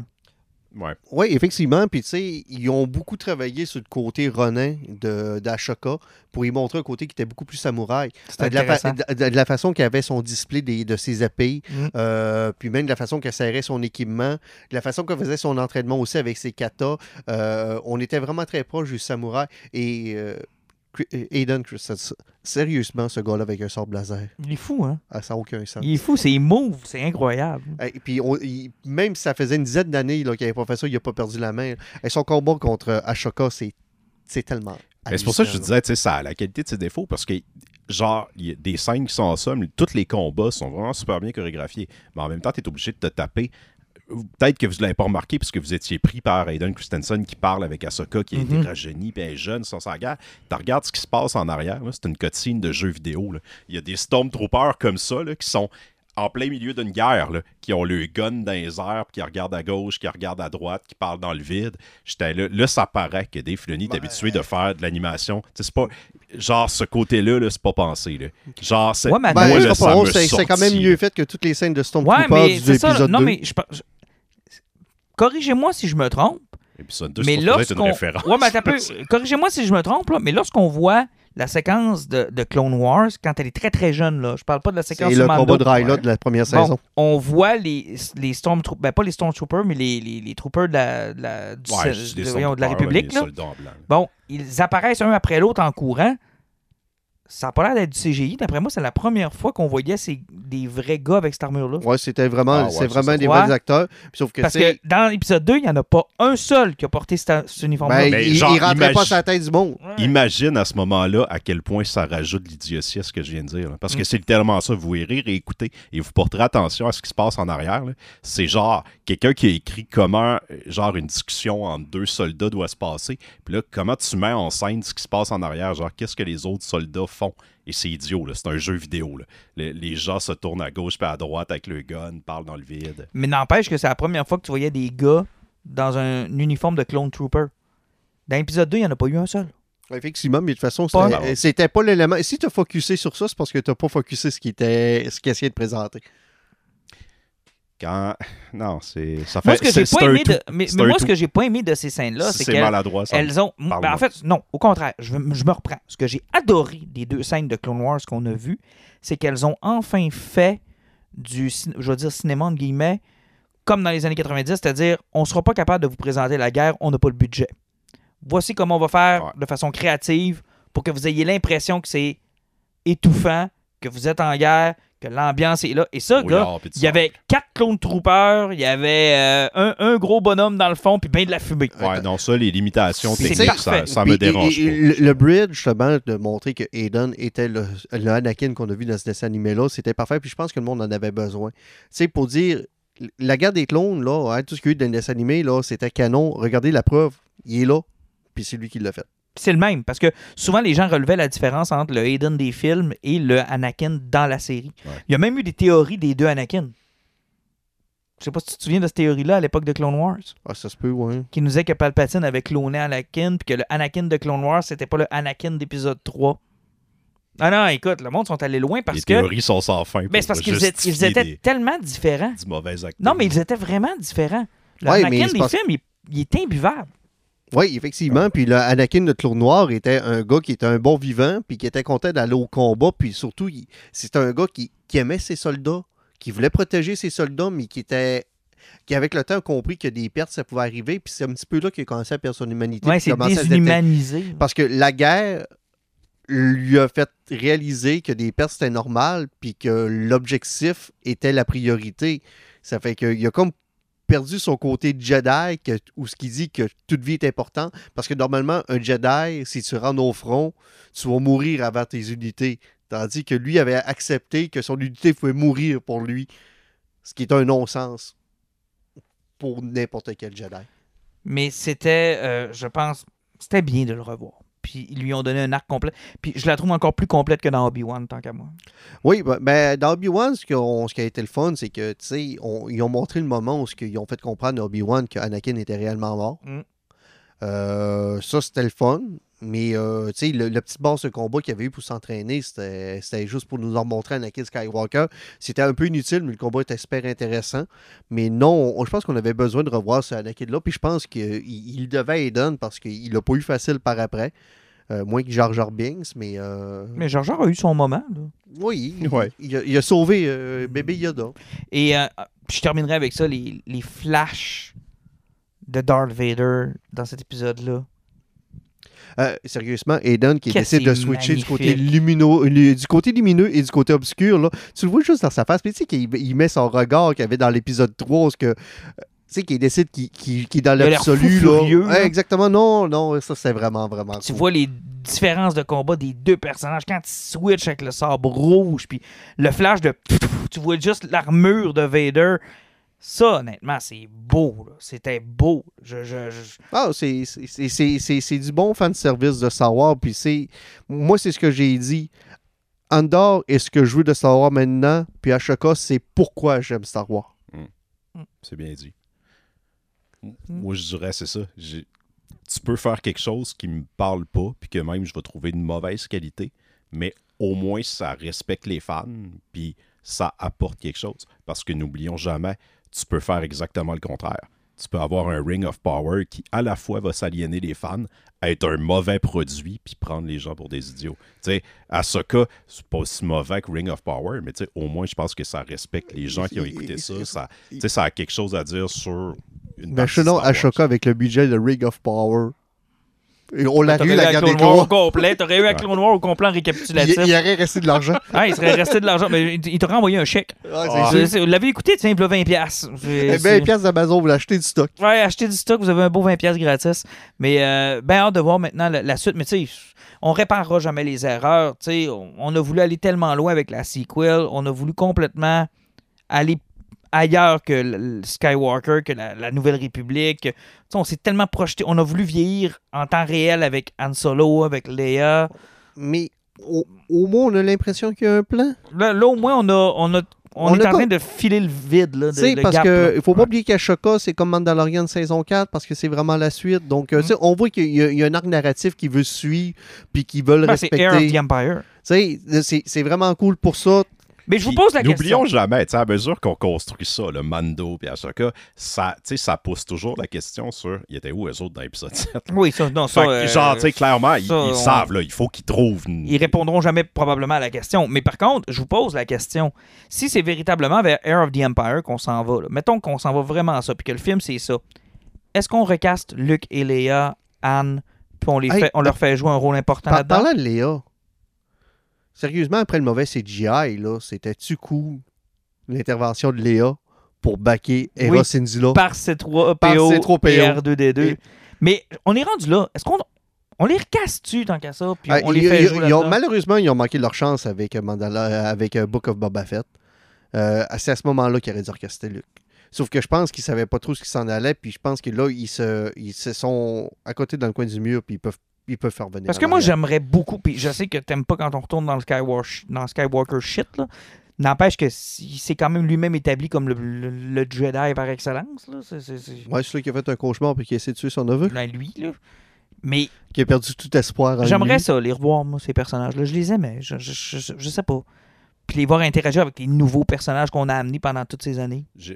Moi, j'ai pensé répondre à ta question, non. Ils vont prendre des nouveaux personnages établis. Je pense que les rôles qui étaient dans la série de romans, ils vont les redistribuer probablement plus à Din Djarin, à les personnages de Mandalorian. Ils vont se faire réattribuer des tropes qui arrivaient dans Heir to the Empire, puis ils vont le donner à des personnages que le public est familier en ce moment. Ils vont s'éviter le trouble de comment on gère les enfants. Mais ouais, mais comment t'expliques que Leia et Anne et Luke auraient ça, pas c'est pris la part... job de Filoni. aurait pas pris part à la guerre contre Tron, là, tu sais. Ces gars-là ont décidé de. Ah, celle-là, euh, celle-là, on s'assoit. Euh, next. On va attendre que Ouais, Kylo Ren comment revienne. tu fais pour que ça soit pas assez important pour que personne en Ah, reparle c'est ça. ever? Ouais, Genre, ça, dans les autres films, il n'y a aucune mention de Il ça. Il y a rien. rien qui te reste. Rien. Là, pourquoi il n'est pas venu? Hey, gars, je viens de faire trois guerres, là. hein, J'ai bien des heures en bague. Ouais, là, c'est chaud de ça. celle-là. Celle-là, euh, Ça sera tellement pas gros ce qui va faire que genre, il n'y a personne qui en fait mention dans l'après. C'est ça. Moi, je pense que ça va aller ailleurs. Ça va être d'autres personnages qui vont gérer ça. puis- j'ai hâte de voir. J'ai hâte de voir. Euh, hey, il nous restait quoi comme sujet? L'exercice, on l'a pas mal vidé, hein? Ouais, tu voulais pas parler un peu du film, mais c'est. Oh, écoute, je vous dirais. Ah, que... il nous restait nos bandes dessinées. euh, Wonder Woman. Ah oui, on y va avec ça, OK. Parce que l'exercice, en gros, c'est un Avengers de religion, puis c'est très mauvais. Voilà. Flash, Wonder Woman? Je vais commencer avec euh, quelque chose que j'ai lu hier. Euh, Wonder Woman, il y a un nouveau numéro 1 qui est sorti. Euh, c'est Monsieur Tom King qui est à l'écriture euh, avec Monsieur Samper qui, On le qui- connaît. qui est au dessin, euh, qui rend une Wonder Woman qui est assez incroyable. C'est que on a connu Wonder Woman, euh, on a lu beaucoup d'omnibus dans les dernières années. C'est qu'on a connu le pire et le moins bon, on- le moins bon, le bon, le moyen. C'est parce que Wonder Woman est un personnage que je pense dans l'univers de DC qui a été récréé puis réinventé le plus souvent. Parce que je pense que depuis le début des années 2000, le personnage a eu six histoires différentes. Puis six versions totalement Six différentes. origines différentes. Puis tu sais, même au niveau de ses pouvoirs, euh, de toute sa vie au grand complet, ça a été réinventé vraiment souvent. Et depuis euh, Dead Metal, où ce qu'elle s'était sacrifiée, et que dans la dernière série qui courait, ben, elle était revenue sur Terre de fa- euh, façon un petit peu bizarre, parce que là, c'était lié à la mythologie nordique. On a frappé un milestone. C'était le numéro 800. Mhm. Et là, on repart au numéro 1, puis on a décidé de mettre Tom King sur Wonder Woman. Je dirais qu'en partant, on fait comme pourquoi Tom King, Wonder Woman? C'est peut-être l'auteur le plus sérieux qu'ils ont mis là-dessus depuis Brian Azzarello. Effectivement, puis tu sais, surtout qu'il est reconnu pour sortir des personnages euh, du tiroir qu'on a tout oublié, puis Mm. les remettre sur une select euh, assez, de façon assez incroyable. Là, tu fais comme, ok, je suis curieux. Le dessin que ça me perd, il n'y a aucun sens quand il est beau. Tu fais comme, je me lance là-dedans. C'est que je prends mon numéro 1 hier. Tu tournes la première page. Tout ce que tu as, c'est un texte, puis tu entends une fille qui joue au billard, puis elle fait comme, voyons, tu me lâches dessus. Le gars fait comme, ben, voyons, non. euh, la façon que tu joues, tu fais par exprès. Là, elle fait comme, non, tu me laisses tranquille? Le gars fait comme, mais non, as marché comme t'es, tu fais par exprès, là, ouais. Là, il fait comme, tu me lâches dessus? Là, il fait comme, ben, c'est ce que tu veux. Et là, tu as un plan où ce que tu vois une Amazon qui commence à péter la face du gars sur une table de billard, mais pas juste un peu, la table de billard s'écroule avec la face Elle du lui gars. casse la gueule. Elle ça lui casse la table solide. Et là, il y en a un qui se dévie et fait comme Hey, c'est parce que c'est mon chum. Puis il pète une queue de billard dans la face, mais elle, elle broche pas, c'est une Amazonienne. Et là, t'as tous les gars du bord qui décident de sauter dessus. Et elle, elle part dans une rage berserk. Et résultat, 19 morts, 2 survivants, deux femmes, mais tous les hommes du bord sont morts. Ouch. Tout ça parce qu'elle avait un beau derrière. Effectivement, puis il y a un gars qui a décidé de faire un move de trop. Et là, t'as le Sénat américain qui se réunit, qui décide de voler- voter une loi. Ils font comme Amanda Waller est occupée ailleurs. On va chercher la deuxième pire personne au monde après Amanda Waller, Sergeant Still. Et là, il te le ramène. Et il a comme pour mission d'expatrier toutes les Amazones des États-Unis. Fait que X-Men style Wonder Woman.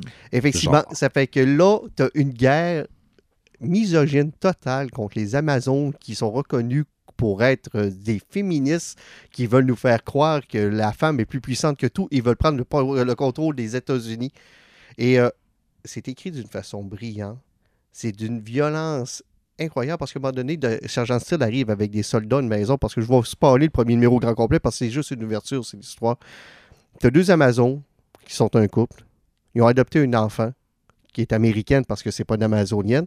Et les autres refusent de partir des États-Unis parce que l'enfant est américaine. Puis ils sont avec les avocats pour essayer de dealer avec ça. Et entre-temps, tu une des mères qui décide de péter une coche qui fait un soldat. Mais les gars se dévirent. Ils décident de vider leur chargeur, mais ils ont des balles pour les percer. Et la mère mange environ 200 balles. Elle meurt sur le coup. La petite fille qui pleure, c'est quoi fille- qui se passe, C'est quoi qui se maman? passe? Et le sergent tu de- expliques ou bien on met ton corps avec ta blonde dans le pick-up en, en la ramenant. Tu sais, c'est, c'est du grand Tom King. Là. c'est direct sec de même. Et, mais là, tu fais comme, OK, c'est dommage Ça violent. va où avec ça? Ça va là. Et pendant ça là, t'as Reine Nubia qui est en Amazonie puis qui, qui ramasse ça. Là, ils ont 300 Amazones euh, qui sont soit mortes ou séquestrées quelque part aux États-Unis qui savent pas ce qu'ils sont. Et pendant qu'elle parle de ça, la, la Reine Nubia, euh, t'as une Amazonienne qui fait comme euh, j'ai quelque chose pour vous. Elle me donnait ça parce qu'elle se fait plus confiance. Ça fait que Wonder Woman a donné son épée à une Amazone pour qu'elle retourne dans- euh, en Amazonie. Et Wonder Woman décide de prendre les choses en main dans, À Témiscara. Parce que les Amazones viennent pas Ouais, ben d'Amazonie. d'Amazonie, ensuite, Témiscaira. Jean-Luc est là, il check son carton, son atlas. Ouais, euh, Témiscara. Hey, euh, J'ai travaillé 13 heures Ouais, aujourd'hui. c'est correct. là. Amazonie, ça- j'ai j'ai Ouais, relevé j'ai- puis j'ai fait Ah. ouais, Ah, peut-être. On va le laisser flyer. On va le laisser non, aller, mais Sauf que, non, mais c'est surtout de la façon qu'elle l'affronte, parce qu'elle est devant les soldats, puis elle dit « je bougerai pas », puis c'est les autres qui font feu en premier, puis elle t'est ramassée, puis elle faisait comme, parce que vous avez essayé de me tuer, puis moi, je j'avais rien fait. Tu te rends compte, la narration, tu sais, c'est du classique Tom King. Tom King. La narration que tu as depuis le début, ça te mène à une scène finale dans un cimetière où ils ont retrouvé Wonder Woman. Puis là, elle continue son dialogue. Puis là, t'as Sergeant Steel qui est avec son SWAT, qui font comme faut-tu qu'on fasse avec les autres, qu'on tue? Puis là, ah, je l'ai vu bouger, tirer là. Mais non, elle ramasse tout le monde. Puis elle dit là, écoute, moi, la guerre est décollée. Mais c'est pas vrai que je vais embarquer dans votre jeu. Je vais le faire à ma manière. Puis c'est pas vrai qu'on va s'entretuer. Fait que ça décolle sur cette prémisse-là de haine qui est super ancrée dans la réalité du moment mais ils veulent mettre clairement une Wonder Woman qui est une powerhouse, mais qui va vouloir éviter de rentrer. Puis, puis même pendant le combat, Sergeant Steel, de la façon qu'il est décrit, il fait comme Wonder Woman, le problème, c'est que Batman, c'est un expert au combat. Superman, il a sa force. Et puis il décrit tous les pouvoirs des super-héros. Il fait comme le problème de Wonder Woman, c'est que quand elle rentre dans le tas, tu te rends compte que c'est une femme, mais qu'elle est merveilleuse et que tout ce qu'elle fait, c'est juste une suite synchronisée. C'est une artiste dans son combat, ça fait que tu peux pas la prévoir parce qu'elle maîtrise absolument tout ce qu'elle fait. Mais dans son descriptif, c'est tellement bien écrit, c'est tellement brillant. Puis là, à la fin, ils vont nous arriver avec quelque chose de différent qu'on ne sait pas ce que vous en avez. Ça, je vais vous laisser le découvrir. Mais rien que ce premier numéro-là, ça faisait longtemps que j'avais pas lu une bande dessinée. Puis à chaque page que je tournais, j'étais comme là. OK OK. Puis contrairement quand tu lisais, mettons, euh, Human Target, ou bien que tu sais, Strange Adventure, ou ce que tu disais le premier numéro, ça faisait comme, j'ai aucune idée où ce que ça s'en va. Puis finalement, ça t'en prenait 7 pour avoir un petit filon de l'histoire. C'est que là, en un numéro. T'es direct dedans. t'es, direct dedans. Et, c'est un 6 numéros pour la première euh, arc, ben. Euh, c'est souvent ça, parce que je sais pas combien de temps il va durer longtemps. J'espère qu'il va faire au moins un à deux ans, là, sérieux, parce que je pense que de la façon qu'il a amené ça, il peut tenir la série puis l'emmener vraiment ailleurs. c'est intéressant parce que tu as évoqué plein d'affaires que Tom King a faites, puis surtout on le connaît pour Mr. Miracle, sortir des personnages, mais on oublie qu'il a été sur Ongoing Batman pendant genre quoi 4-5 ans. Mais mais il a été saboté, je le dis Ça part mieux que son Batman. Mais ça, je l'ai dit. Je l'aime, son Batman. Ouais, mais, non, je le dis, je l'ai déjà dit dans ce podcast-là, je vais le répéter, il s'est fait saboter sur Batman. Ah, il s'est fait obliger des on, on lui a euh, mis des moules en bouche, puis on, on l'a réorienter vers des crossovers puis des affaires qu'il fallait mettre en place. Je pense que c'est le génie avec Dawn of DC qu'ils ont fait euh, l'appui de Lazarus, qui a des, des, pouvoirs, qui ont ramené du monde avec ça. Euh, la dernière Infinite Crisis qui a ramené des morts qui sont là. C'est que le Dawn of DC, ils ont éliminé la Justice League. En éliminant la Justice League, toutes les Powerhouses ont changé parce qu'ils ne travaillent plus en équipe, sont rendus indépendants et ne se parlent presque plus. Même présentement, la série Wall Finest, qui est le Batman Superman, des fois, il y a des hints qui vont montrer sur la série de Batman, ou bien sur la série Superman, mais c'est souvent, c'est des, histoires d'anthologie. Comme le dernier story arc qu'il y avait, c'était la première rencontre entre Superman et Batman. Donc, on n'est pas dans l'histoire continue, mais même en faisant ça, ils vont présenter des événements qui vont être présentés dans la prochaine Action Comics, mais ça n'a pas vraiment d'incidence. C'est que le Dawn of DC, ils sont en train de ramener Green Lantern aussi, ils sont en train de ramener tout le monde, mais ils n'ont plus d'interconnexion. Il y a juste Teen Titan qui en ont un peu en train, puis même le prochain event qui va sortir, qui n'aura aucune ramification avec les gros héros, ça concerne juste Dick Grayson et sa gang. C'est correct parce que tu veux être capable de suivre Batman pour suivre Batman, tu veux être capable de suivre Wonder Woman pour suivre Wonder Woman, puis s'ils ont besoin de personnages, ils les amèneront dans leur série, ils sont pas obligés d'être reflétés dans l'autre. Azarello, c'est un peu ça qu'il avait fait avec son Wonder Woman, puis ben, c'était bon. Batman, euh, Starsky l'a fait avec son First Save. Il a ramené tout le monde parce que First Save était trop fort. Puis ça n'avait aucune incidence sur les autres séries pour autant. C'est correct comme ça. Non, euh, j'ai hâte de voir. Je, je vais sûrement suivre le trade. Qu'est-ce qui t'est passé du Flash? Euh, le Flash aussi qui a pogné son 800, qui a recommencé avec un numéro 1. Euh, sérieusement, euh, ça m'a vraiment surpris. c'est Simon Spurrier qui est à, qui est à l'écriture. J'ai aucune idée comment renoncer son nom de famille. Et c'est Mike Deodato Jr. qui est au dessin. lui, ça faisait un maudit bout de temps qu'il est chez AWA puis qu'il ne faisait que ce studio-là. Ça faisait longtemps que je n'avais pas vu dessiner un, un, main comics au grand complet chez un des grands éditeurs ça m'a surpris parce que souvent Flash est léger, c'est humoristique. Il nous ramène Wally West à peu près comme on l'a connu à la fin de, sa, grosse série. Un personnage qui est au, maximum de ses pouvoirs, mais que sa vie personnelle arrêtée, ça va pas super bien. Il y a un côté ultra humain puis tragique qui est emmené dans quelque chose de très gros qui, qui va arriver.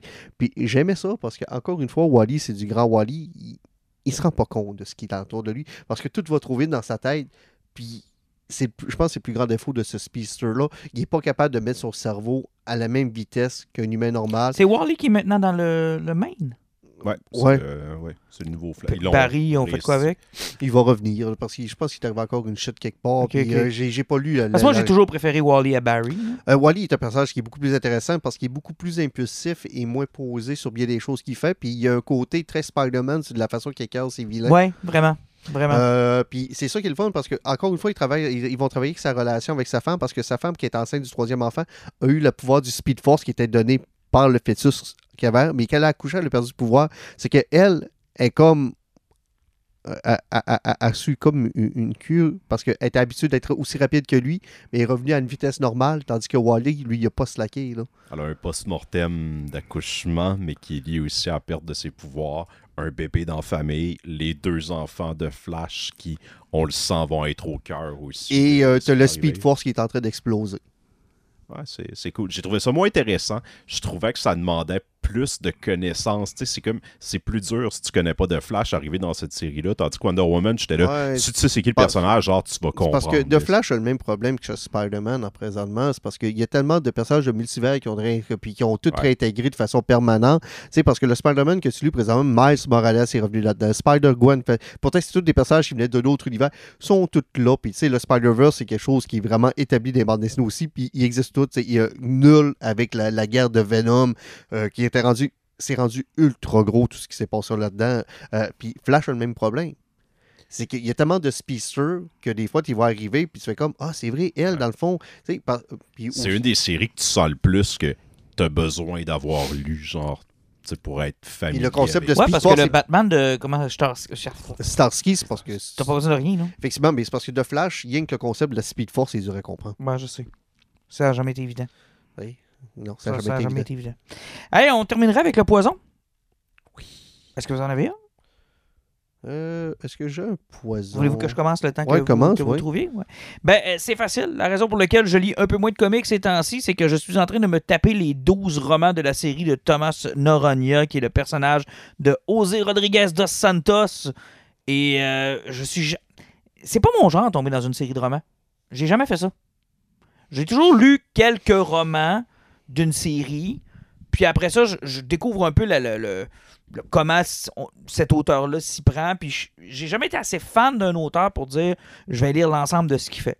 Tu sais, euh, Sénécal, j'en ai eu beaucoup, mais j'ai pas lu l'ensemble de ce qu'il a fait. Tu sais, euh, Stephen King, j'en- ai lu quelques-uns.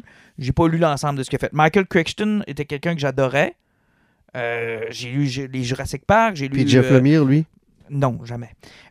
Mais j'ai jamais lu tout ce qu'il a fait non plus. Alors, moi, je suis quelqu'un, je suis une guedoune à romans. Tu sais, euh, je vais en lire un, deux d'une série, je vais aimer ça. Puis surtout quand il n'y a pas de véritable suite logique, là, que c'est juste des nouvelles aventures de. euh, je suis une guédoune à romans. Mais c'est la première fois que je suis sur une mission de lire les 12. Parce que je suis juste pas capable d'arrêter. Parce que j'en veux encore plus. C'est simple, là, je vais vous mettre ça simple, c'est le Dan Brown améri- euh, portugais. C'est un personnage, Thomas Noronha, qui est un, un professeur d'histoire, cryptologue. Et il se ramasse toujours au mauvais moment, au mauvais endroit. Euh, et il prend part à des choses. Et, euh, euh, Dos Santos est un journaliste portugais qui fait d'énormes recherches sur tout ce sur quoi il écrit.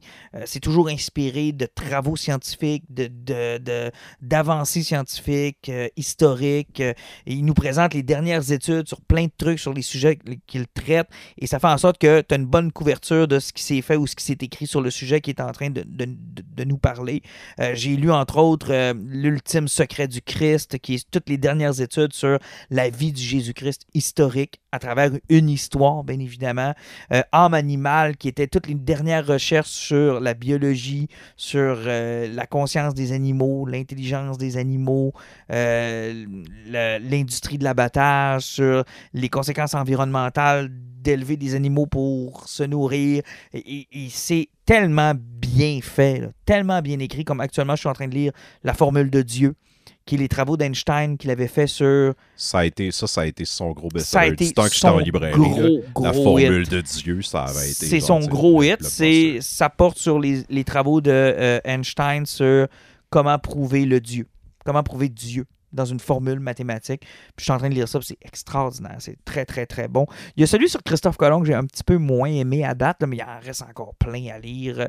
Puis euh, j'ai découvert plein de trucs là-dedans, des choses que je connaissais, des liens que j'ai faits avec des affaires. Puis euh, honnêtement, là, si vous avez aimé euh, Da Vinci Code, par exemple, allez vous garrocher là-dessus.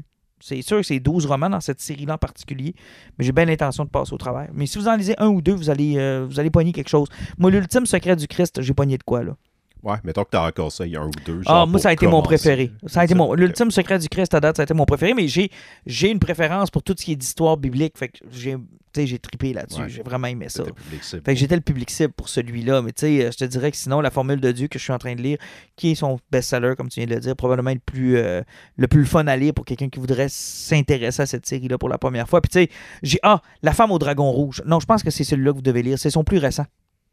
Qui est sur la Chine et les Ouïghours. Et euh, tout ce qui se passe avec le Parti communiste chinois, la route de la soie, les pions qui sont en train de placer le Parti communiste chinois pour virer l'Occident à coups de pied dans le derrière. Et c'est tellement bon. On suit le parcours d'une jeune Ouïghour qui monte dans le Parti communiste chinois, qui finit dans un camp de concentration. Qui, euh, écoute, c'est c'est une histoire qui est euh, assez hallucinante et assez d'actualité, merci. Euh, La femme au dragon rouge, ouais, je pense que c'est lui que je vous suggérerais. C'est le premier que j'ai lu. Alors voilà. Euh, je vais y aller finalement. Euh, moi, dernièrement, euh, j'ai lu que j'ai acheté un hardcover parce que je pense que la série elle a décidé finalement de continuer, mais c'est supposé fini. Simon Spurrier, encore. Coda, que j'ai lu. Dessiné par Mathias Bergara. Euh, dans le fond, Coda, c'est, le nom le dit, c'est, c'est- ça, ça travaille sur les codes. Pour mettre un petit contexte, on s'imagine peut-être après Le Seigneur des Anneaux, une fois que la guerre été gagnée puis que la magie décide de disparaître, qu'est-ce qui Mhm. se passerait dans un univers? Ou ce que, dans le fond, une fois que la magie existait partout, ça arrête d'exister. L'univers est un petit peu tout croche, ça va pas super bien. Puis il y a des mots qui sont encore capables de l'utiliser, ça dépend quand. Sauf que ça raconte l'histoire d'un barde qui veut sauver sa femme. On sait pas trop ce qu'elle a eu, mais on sait qu'elle est prisonnière quelque part. Et il a besoin de la magie, puis de réussir à sortir de l'essence de la magie pour réussir à la sauver. Euh, les couleurs, les dessins sont super géniaux. Les thèmes sont apportés dans la BD aussi, sont super intéressants. Euh, ça traite sur plein de choses. C'est euh, la, trahison, tout ce que tu veux, parce qu'il est prêt à tout pour sauver sa femme. Parce que arrêter sa femme est une elfe noire, mais berserker. Puis il a besoin de la magie pour réussir à la sauver, pour, parce que lui, il veut la guérir de sa, de sa, de sa malédiction qui est une berserker. Et c'est une BD qui est magnifique, qui est belle. Ça me fait penser à peu près à que- qu'on a lu dernièrement, c'est Tom King, le Superwoman of Tomorrow. Euh, ça me fait penser un petit peu à peu près à celui là, du, du saga. Euh, ça, joue à peu près dans des thèmes, sont toujours à peu près comme ça. Donc, euh, c'est- il y a comme un petit côté qui est intimiste parce que tu vas te reconnaître là-dedans, tu vas reconnaître ce que tu serais prêt à faire, puis la moralité aussi. Honnêtement, ça m'a vraiment surpris. C'est une série qui est sur 12 numéros. Euh, L'hardcover est C'est super pas, beau. c'est pas un ongoing, c'est C'est pas une going. terminé. Ils ont- ils- je pense qu'il il commence à sortir un deuxième volume, mais c'est parce que la fin, c'est final. Ça fait que Ok. peut-être qu'il peut construire cet univers-là, mais honnêtement, si vous voulez lire quelque chose là, qui, qui est complètement sorti de la traque, là, puis que vous n'avez pas besoin de lire quelque chose d'avant puis après, là, euh, lancez-vous dans Coda, ça m'a vraiment surpris. C'est qui qui publie ça? Là, C'était chez. euh, c'est- Boom, Horse. c'est-. Boom. Ouais, Je suis presque sûr. Il va c'était les nommer. Boom. C'est un Ah, c'est Boom, exactement, Boom. oui. Ouais, c'est beau, moi je le vois, puis il est pas trop cher non plus. Euh, ouais, ouais, effectivement, en ce moment, euh, avec le Prime. de dollars. Ouais, c'est 50$ pièces pour un cover qui est oversize, là, c'est quand même pas si pire Ouais, c'est ça. Puis il a l'air. euh, C'est quoi C'est un 12 numéros, tu m'as dit? Ouais, c'est un 12 numéros, il y a de la Ouais, page là-dedans. Là. Ouais, quand même. Il est en spécial là, actuellement, si vous voulez. Ouais, on parle d'un 320 pages. Ah, non, ça, ça vaut vraiment la peine. Ça, ça fait partie des- de, de ces bandes dessinées-là que tu lis, puis que, tu sais, quand tu déposes, tu prends le temps d'y réfléchir. Ah, c'est nice, les dessins sont beaux. J'en ai. Moi, je vais y aller avec euh, une série Netflix qui est plus pas tant d'actualité. Ça fait déjà genre six mois que le buzz est passé, mais là, euh, je viens de m'y lancer, puis je le conseille fortement. Ça s'appelle Beef. C'est une série qui est produite par euh, A24. Ça raconte l'histoire d'un jeune entrepreneur coréen qui a une journée de marde, puis à la fin de sa journée, il se fait couper en char par quelqu'un d'autre qui a une journée de marde. Euh, il décide de ne pas s'en laisser imposer, partir après. Il y a une course dans la ville entre les deux voitures. Finalement, l'autre l'envoie chier et on découvre le personnage qui l'a envoyé chier, qui, elle, euh, une jeune femme qui travaille dans un milieu artistique. Sa belle-mère est une artiste super respectée, puis elle, essaye de percer puis d'avoir son nom par elle-même. Les deux personnages ont des tempéraments super forts, sont super drôles, puis ils décident de partir en guerre pour que parce que finalement, ils sont mal compris par leur entourage.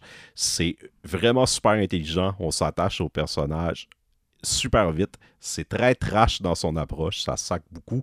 Euh, vous allez être surpris par où vont les personnages pour se faire chier l'un l'autre, puis en même temps, beaucoup de sympathie et d'empathie pour ce qu'ils vivent. Fait que je vous le conseille fortement, Beef sur Netflix. Merci beaucoup, Jean-Nic. Et euh, ça a été un bon, un bon épisode, ça. Oui, effectivement. Ça faisait longtemps, puis je pense qu'on était dû. Ouais, on est dû. Euh, on refait ça le plus tôt possible. Messieurs, Ouais. bonne fin de soirée. Salut. Bye bye.